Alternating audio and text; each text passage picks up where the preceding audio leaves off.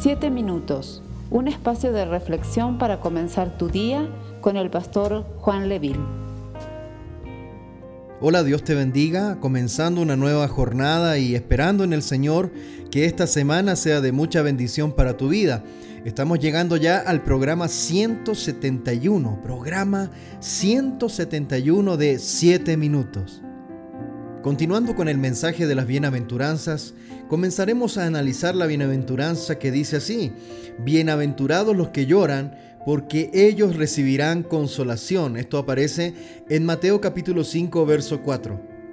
El llorar y el sufrir son experiencias que están implícitas dentro de la realidad terrenal. De hecho, el Señor Jesús dijo que en el mundo tendríamos aflicción, pero que no tengamos miedo porque Él había vencido al mundo. Muchas veces cuando escuchamos estas bienaventuranzas, cuando escuchamos, ¿cierto? O leemos las palabras de Jesús, bienaventurados los que lloran porque ellos recibirán consolación, lo relacionamos con los momentos difíciles de la vida y cómo Dios es nuestro sustento en momentos de aflicción. Si bien esto no deja de ser verdad, cuando nosotros analizamos el texto bíblico, en realidad eh, tomando en cuenta que estos son los estatutos del reino de los cielos, Jesucristo se refería a otro tipo de llanto. Esta bienaventuranza tiene que ver con aquellas personas que sufren por su estado de pecado, cuando las consecuencias del pecado le alcanzan o cuando quieren caminar conforme a la palabra del Señor, quieren caminar en la voluntad de Dios, pero luchan una y otra vez con algún tipo de área gris, con algún tipo de pecado que hay en sus vidas. En resumidas cuentas, Jesús no habla del dolor por consecuencias de nuestro pecado, sino de un dolor profundo ante Dios por nuestro estado caído o nuestro estado pecaminoso. Creo que en esto caemos muchos dentro del saco, muchos que se duelen en el corazón cuando le fallamos a Dios.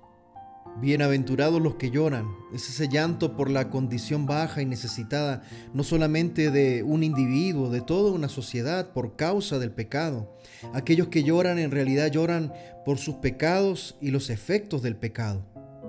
Segunda de Corintios capítulo 7 verso 10 dice, porque la tristeza que es según Dios produce arrepentimiento para salvación, de que no hay que arrepentirse, pero la tristeza del mundo produce muerte. Déjeme decirle en este día que ese llanto que brota en el corazón, ese llanto que brota como consecuencia de sentirse falto delante de Dios, es un llanto que viene directamente por la obra de Dios en nosotros. La tristeza que viene según Dios produce, mis hermanos, arrepentimiento. Y lo bueno de esto es que cuando hay un arrepentimiento genuino, producirá en nosotros obediencia, caminaremos conforme a sus estatutos, lo que nos garantiza que estaremos nuevamente caminando en ese camino de la salvación. Esta frase que acabamos de leer de 2 de Corintios capítulo 7 verso 10 nos da una tremenda esperanza a todos aquellos que sentimos muchas veces esa condición. La tristeza que es según Dios produce arrepentimiento para salvación. Ahora podemos entender con todas sus letras lo que Jesús quiso decir. La palabra del Señor nos enseña que son bienaventurados los que lloran Querido amigo, querido hermano, ¿no te da esperanza saber de que el Señor es tan bueno que tiene garantizada promesa y bienaventuranza para todo aquel que se arrepiente con un corazón genuino delante de Él?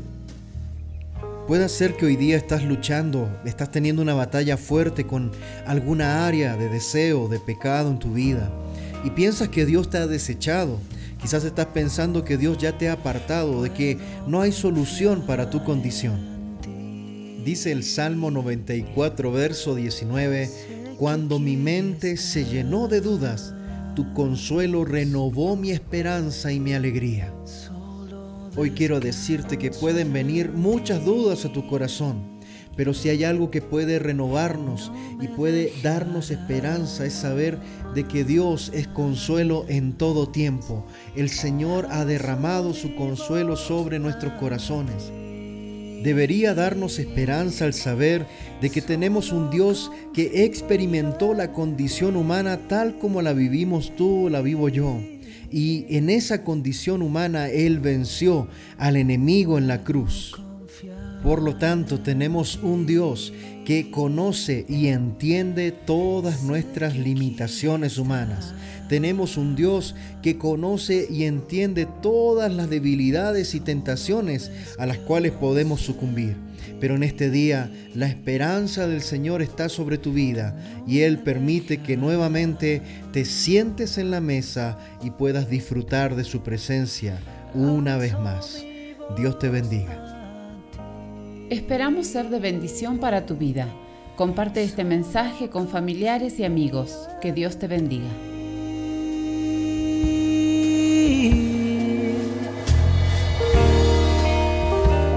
Tú eres fiel,